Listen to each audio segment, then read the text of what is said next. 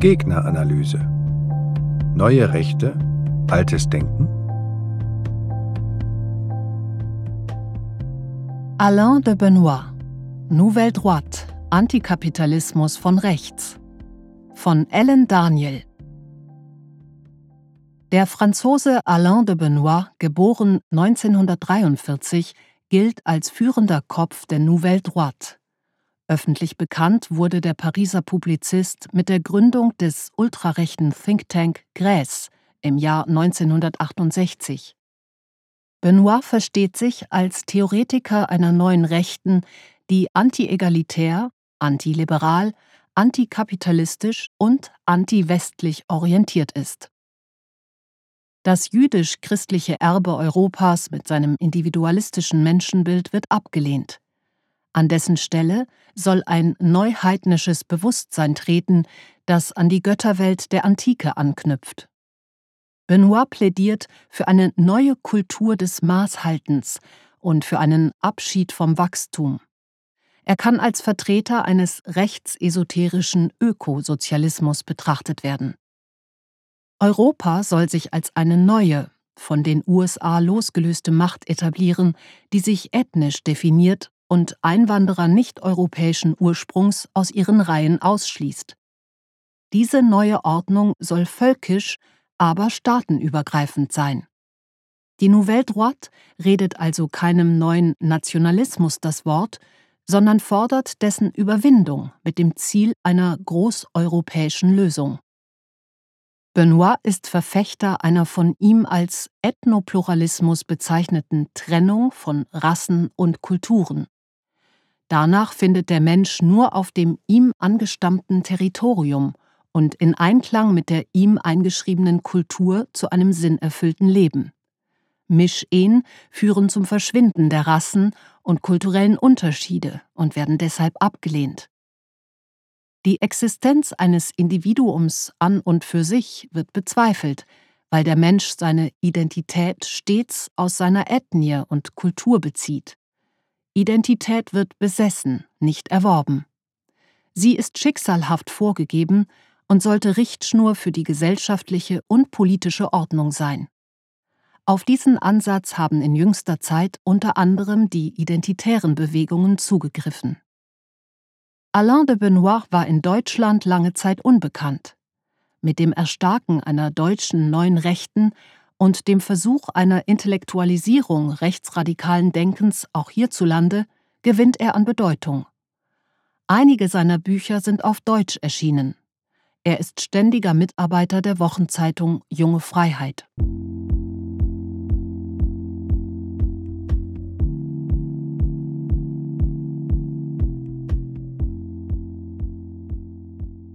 Biografisches Alain de Benoit wurde 1943 in der Nähe von Tours geboren und wuchs in Paris auf, wo er bis heute lebt. Sein Vater stammte aus verarmtem Adel und verdiente sein Geld in der Parfümindustrie. Die Vorfahren seiner Mutter waren Bauern und Eisenbahner, einfache Leute, wie er betont.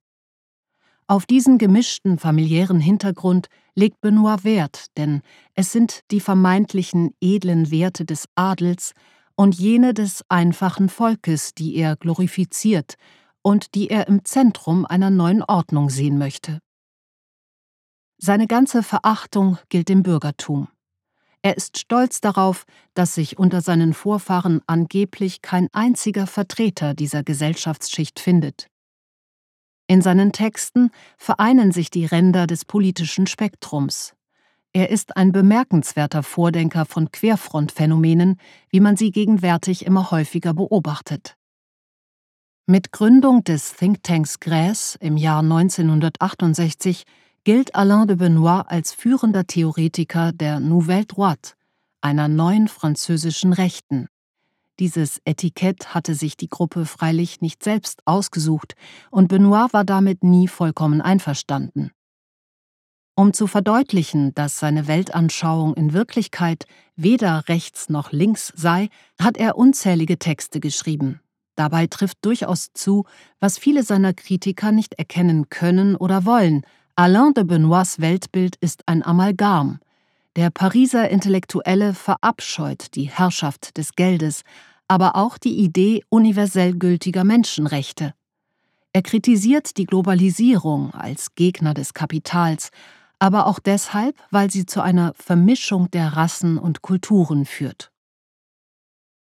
In seinen als Interviewbuch erschienenen Memoiren Mein Leben, Wege eines Denkens gesteht er, dass seine Sympathien während der Pariser Studentenunruhen durchaus auch den Kommunisten, den Maoisten und den Trotzkisten gegolten hätten.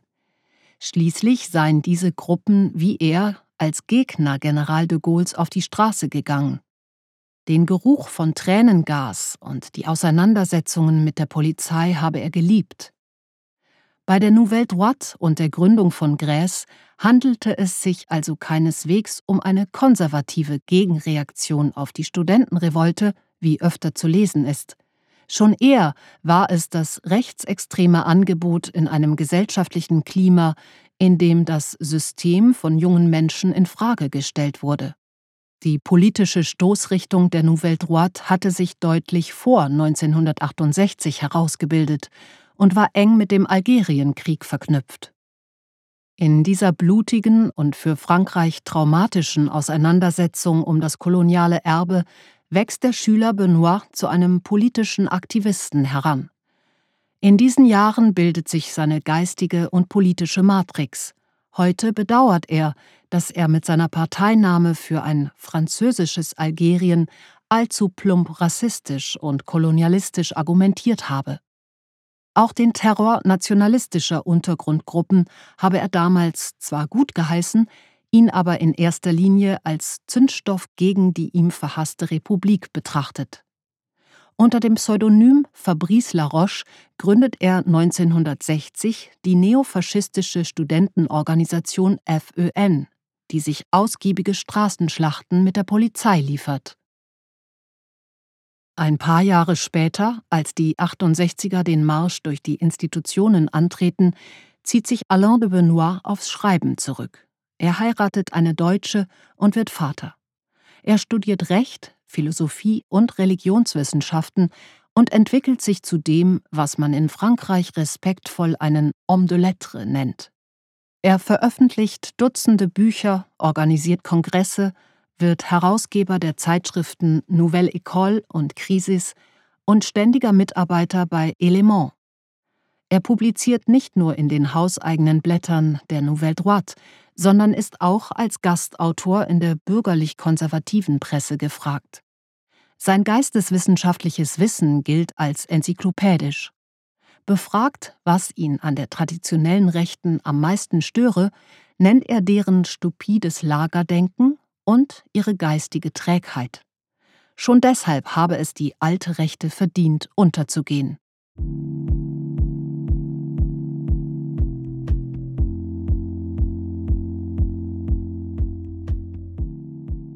Weltbild Benoit ist ein eitler Autor und Gesprächspartner. Es ist ihm wichtig, sein Denken nicht als irgendeine Meinung zu Markte zu tragen und verstanden zu wissen. Er will die Zwangsläufigkeit beweisen, mit der ein intelligenter Zeitgenosse zu seinen Schlussfolgerungen gelangen muss. Vor allem aber möchte er der radikalen Rechten Geist einhauchen, ihr das intellektuelle Marschgepäck verpassen, das ihr in seinen Augen bis heute fehlt. Zu politischen Parteien hält er in der Öffentlichkeit sorgsam Distanz. Das gilt auch für den rechtspopulistischen Rassemblement National, ehemals Front National, von dem er sagt, er habe ihn nie gewählt. Mit pöbelnden Neonazis möchte Benoit schon gar nicht in Verbindung gebracht werden. Auf einen Artikel des Autorenblogs Salonkolumnisten, in dem er als Mastermind der Völkischen bezeichnet wurde, reagierte er prompt und hasserfüllt. Dazu muss man wissen, dass es zu völkisch im Französischen keine Entsprechung gibt und Benoit diesen Begriff mit einem sektiererischen Milieu verbindet. Kritik an den universalen Menschenrechten Sein kunstvoll komponiertes, hybrides Weltbild vereint zahlreiche rechte und linke Klassiker des politischen Denkens. Er lobt Karl Marx für dessen klarsichtige Analyse der kapitalistischen Marktgesellschaft und für den Topos der Entfremdung, der auch im Zentrum seiner eigenen Kapitalismuskritik steht. Gleichzeitig teilt er die völkischen Denkfiguren eines Oswald Spengler. Der Mensch an und für sich existiert nicht. Es gibt ihn nur als Inkarnation einer Kultur, einer Ethnie, eines Volkes, einer Nation. Die Ideologie der Menschenrechte ist falsches Bewusstsein. Ein universales Recht des Individuums auf Schutz und Entfaltung seiner Individualität widerspricht der menschlichen Natur. Im Sinne des von ihm verehrten nationalsozialistischen Staatsrechtlers Karl Schmidt beschreibt Benoit den Hauptfeind seiner Weltanschauung folgendermaßen. Der Kapitalismus und die Konsumgesellschaft auf ökonomischer Ebene, der Liberalismus auf politischer Ebene, der Individualismus auf philosophischer Ebene, die Bourgeoisie auf gesellschaftlicher Ebene und die USA auf geopolitischer Ebene. Homogenes Staatsvolk Wie soll die neue Ordnung aussehen, die die liberale Demokratie ablöst? Zunächst soll sie auf eine Weise verfasst sein, wie es Karl Schmidt und andere Autoren der konservativen Revolution in Deutschland vorgezeichnet haben. Das Staatsvolk muss sich von fremden Einflüssen reinigen und wieder homogen werden. Nur dann kann es sich als Demos selbst regieren und ist nicht mehr auf verfälschende Konstrukte wie politische Parteien und Parlamente angewiesen. Der Volkswille kann durch Wahlen, aber auch auf andere Weise ermittelt werden. Auch eine neue, volksverbundene Elite oder eine einzelne Führergestalt könnte sich an die Spitze dieses Staates setzen und dem Willen des Volkes Geltung verleihen. Diese Demokratie ist erbarmungslos, Sie kennt weder einen Schutz von Minderheiten, noch billigt sie Abwehrrechte des Einzelnen gegenüber der Staatsgewalt. Anti-Egalitarismus und die Chimäre einer indogermanischen Urkultur. Die neue Gesellschaft soll sich von den jüdisch-christlichen Einflüssen lossagen, die den Westen prägen, und sich stattdessen auf das heidnische Erbe der europäischen Antike zurückbesinnen. Nicht ein Gott, sondern viele Götter sollen das menschliche Bedürfnis nach Transzendenz und seine Hoffnung auf Unsterblichkeit bedienen. Die Kritik an Juden und Christentum zielt auf ihr individualistisches Menschenbild, aber auch auf das, was Benoit als einen pathologischen Kult um Sünde, Schuld und Leid geißelt. Er selbst hat sich vom glühenden Atheisten zum Agnostiker entwickelt, der vom Überdauern heidnischer Muster und Bräuche überzeugt ist und in den esoterischen Moden der Gegenwart einen Beweis dafür sieht. Außerdem gilt es, die Fortschrittsideologie des Westens zu überwinden. In diesem Punkt hat eine erstaunliche Entwicklung stattgefunden, in der sich Benoit vom faustischen Bezwinger zum Wachstumskritiker gewandelt hat. Jetzt soll die Natur aus einer bloßen Zweck-Mittel-Beziehung herausgerissen. Ihre Eigenwürde soll wiederhergestellt werden. In seiner Rolle als ökologischer Zerstörer und bloßer Konsumautomat verfehle der Mensch seine anthropologische Bestimmung. Vor allem in seinen in jüngster Zeit erschienenen Büchern fordert Benoit eine Kultur des Maßhaltens und eine gezielte Wachstumsrücknahme. 2000 Jahre Entgötterung und Inbesitznahme der Materie hätten zu den Umweltdesastern geführt, mit der die Gegenwart konfrontiert sei. Die biblische Aufforderung, sich die Erde untertan zu machen, ist der Startschuss für die ökologische Katastrophe. Zwischen dem ökologistischen Denken und der Philosophie Heideggers sehe ich ebenfalls große Affinitäten. Der Einsatz für das Sein impliziert die Ablehnung des Gestells, der technisch-wissenschaftlichen Rationalisierung der Welt. Seit die Verfügbarmachung der Welt die progressive Zerstörung all ihrer Grundlagen erforderlich macht, entwickelt sich diese Welt immer mehr zur reinen Machenschaft. Dabei vergisst Benoit nicht zu betonen, dass es allen voran die USA mit ihrem Turbokapitalismus und ihrem infantilen Konsumverhalten seien, die die Welt in diese Sackgasse geführt hätten. So ist es nur folgerichtig, dass er die Abkehr Europas vom Westen im Sinne einer westlich orientierten Wertegemeinschaft fordert. Dabei beschwört er eine ominös vorgeschichtliche, indoeuropäische Vergangenheit herauf, in der einst weder das Streben nach individuellem Besitz noch die Vorstellung vom Menschen als Einzelwesen geherrscht habe. Diesen sehr spekulativen Teil seines Weltbildes stützt Benoit auf den französischen Religionswissenschaftler Georges Dumézil, der zu einer Ideologie der Indoeuropäer geforscht hatte und sich dazu linguistischer Methoden bediente. Bei der Rekonstruktion einer vermeintlich indoeuropäischen Kultur mittels linguistischer Paläontologie ist Georges Dumézil weitergegangen als seine Fachkollegen und wurde dafür scharf kritisiert. Seine Theorie entwickelte er unter anderem durch die Auswertung der poetischen Phrasiologie alter Mythensammlungen wie der Edda, der iranischen Avesta und antiker griechischer und römischer Sagen. Dabei nahm er an, dass insbesondere Mythen einen volksspezifischen Geist transportieren und die sonst im Unbewussten der Kulturträger verborgene Ideologie einer wissenschaftlichen Analyse zugänglich machen. Die Mythologie verkörpert, betrachtet man sie in ihrer Gesamtheit, in all ihren Schichten und Strukturen die Totalität aller sozialen Fakten eines Volkes. Es würde zu weit führen, die Instrumentalisierung dieses sehr speziellen Feldes linguistischer Forschung durch die Nouvelle Droite hier detailliert nachzuzeichnen. Entscheidend ist, dass sie zweierlei Funktionen erfüllt. Zum einen dient sie Benoit dazu, eine in grauer Vorzeit existierende Urgesellschaft zu postulieren. Adel, Krieger und Bauern wussten sich jeder an seinem Platze. Es herrschten die hohen Werte des Adels wie Stolz, Ehre und Mut, aber auch die am Zyklus der Natur orientierten und nährenden Wertvorstellungen der Bauern. Diese Gemeinschaft lebte in Harmonie weil sie sich in vollkommener Übereinstimmung mit ihrer kulturellen Matrix befand. Die Vorstellung von einer urzeitlich harmonischen Standesgesellschaft, in der Besitz und Macht stets nur nachrangige Werte waren, mutet naiv an und gehört zu den schwächsten Punkten in Benoits Theoriegebäude.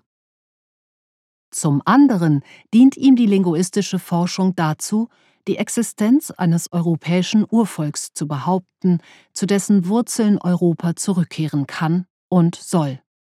Zwar haben Wissenschaftler wie Dumézil stets betont, dass die indoeuropäische Sprache ein Konstrukt ist und es ein indoeuropäisches Urvolk niemals gegeben hat. Diese Einwände hält der Kopf der Nouvelle Droite indes für nicht maßgeblich. Die Vorstellung von einem solchen europäischen Urvolk ist vielmehr die Basis eines neuen kollektiven Bewusstseins, zu dem er mit seinem publizistischen Schaffen beitragen will.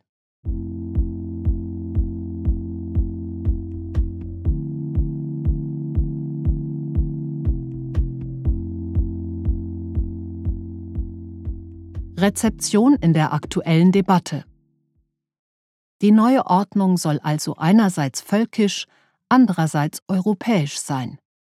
Die Nouvelle Droite redet keinem französischen oder deutschen Nationalismus das Wort, sondern fordert im Gegenteil dessen Überwindung mit dem Ziel einer großeuropäischen Lösung.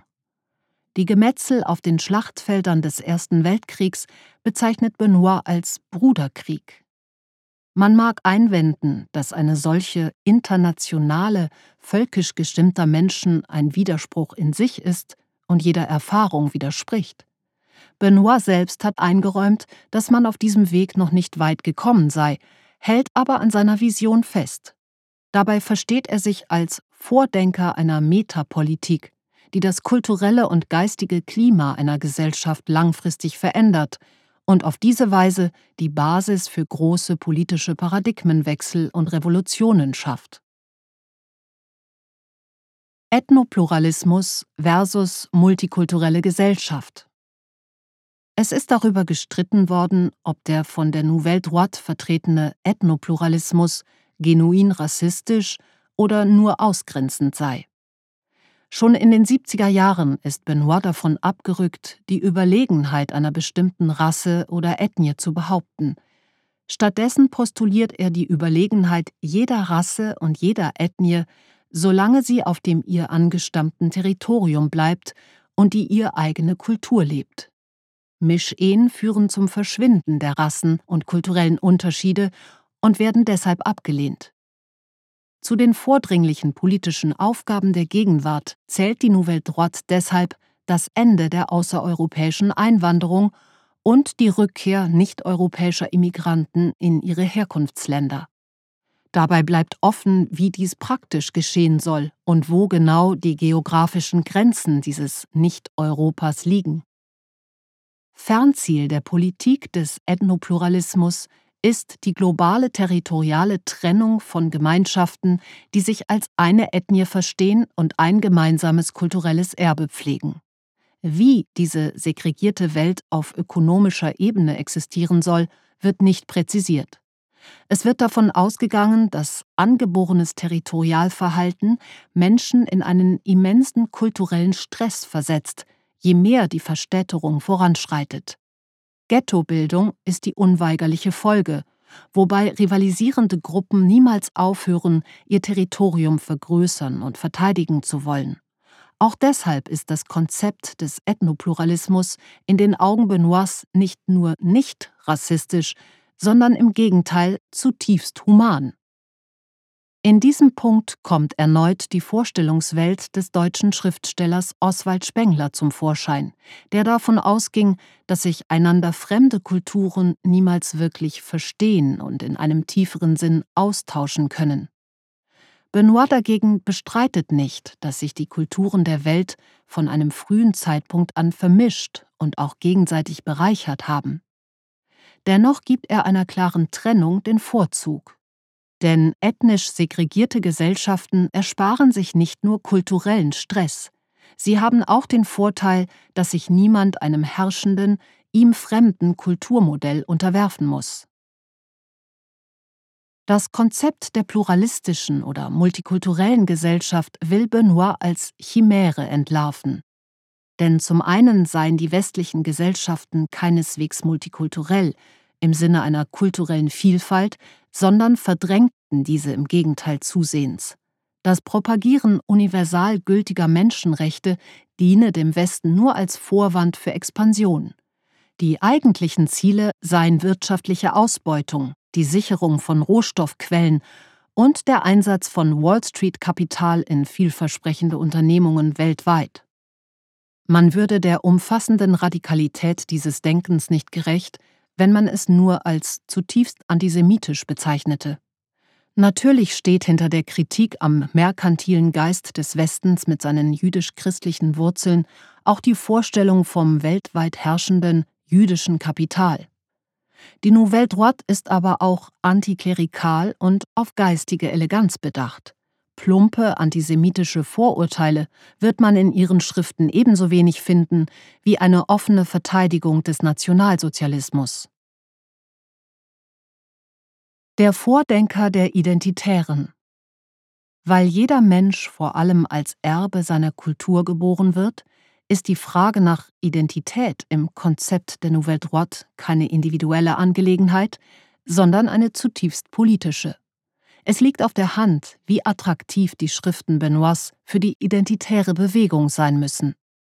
Die pubertäre Suche nach Sinn und einem unverwechselbaren Ich kann danach auf wundersame Weise abgekürzt und mit einem klaren Bekenntnis beendet werden. Identität wird besessen, nicht erworben. Sie ist schicksalhaft vorgegeben und steht jedem zur Verfügung, der ihre wahre Natur erkennt. So überrascht es nicht, dass Benoit nach einem langen Schattendasein als Geheimtipp zunehmend in den Fokus rechtsextremer Kreise auch in Deutschland rückt. Seit einigen Jahren ist er ständiger Mitarbeiter der Wochenzeitung Junge Freiheit. Der Publizist und Vertreter der deutschen Neuen Rechten Karl-Heinz Weismann veröffentlichte im Junge Freiheit Verlag ein Interviewbuch, das Benoits Werdegang ausführlich aus dessen Sicht beschreibt. Der von Götz Kubitschek geleitete Antaios Verlag brachte unter anderem seine internationale Karl-Schmidt-Bibliographie sowie ein kleineres Werk über seine Person und die Grundzüge seines Denkens heraus. Eine Reihe von aktuelleren Büchern von Benoit ist im Junge Freiheit Verlag in deutscher Übersetzung erschienen, darunter Am Rande des Abgrunds, eine Kritik der Herrschaft des Geldes von 2012 und Abschied vom Wachstum für eine Kultur des Maßhaltens von 2009. Wenn der AfD-Politiker Björn Höcke berichtet, dass er sich bei Kamingesprächen mit dem Publizisten Kubitschek die geistige Nahrung für sein Wirken hole, dürfte mit einiger Wahrscheinlichkeit auch über Alain de Benoit gesprochen werden. Deutlich später als in Frankreich hat man in Deutschland mit dem Projekt einer zeitgemäßen Theoriebildung für rechtsradikale Positionen begonnen. Der Rückgriff auf die deutschen Klassiker der konservativen Revolution ist eine naheliegende und fruchtbare Basis für beide Seiten. Alain de Benoit ist nicht nur in der Lage, die Texte eines Karl Schmidt, Oswald Spengler oder Ernst Jünger im Original zu lesen. Er reist auch gerne nach Deutschland und wird zu Treffen im Dunstkreis von Karl-Heinz Weismann und Götz Kubitschek geladen.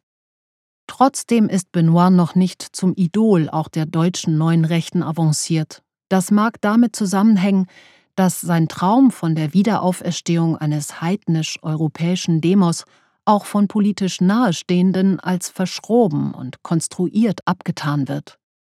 Zudem handelt es sich bei den meisten seiner Bücher um eine recht sperrige Lektüre. Rechtsradikale Straßenkämpfer wird man damit nicht begeistern können. Schon eher liefert er Stoff für ein besonders besorgtes Bürgertum, das nach Argumenten für sein Unbehagen an der liberalen Demokratie sucht. Alain de Benoit bezeichnet sich als Germanophil.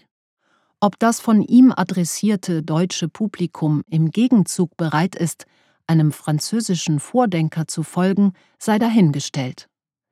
Grenzüberschreitende Ethnien, die weder eine gemeinsame Sprache noch gemeinsame Alltagsriten und Bräuche teilen, wären ein Novum in der Geschichte der Völker.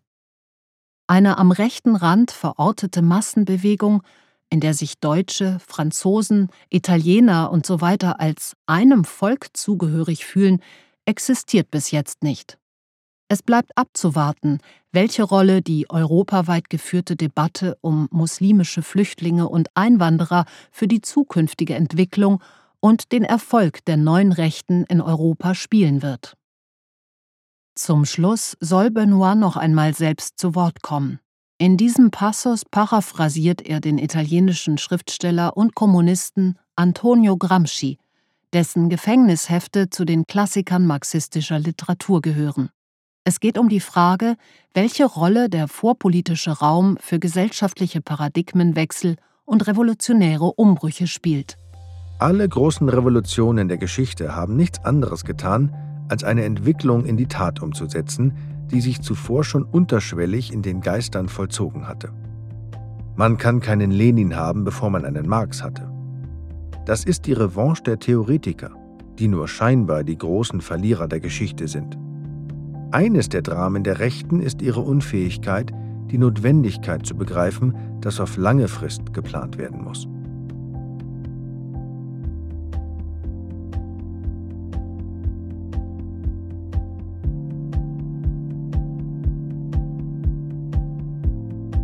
Gegneranalyse ist ein Projekt des Zentrum Liberale Moderne. Diesen und weitere Texte finden Sie auf gegneranalyse.de.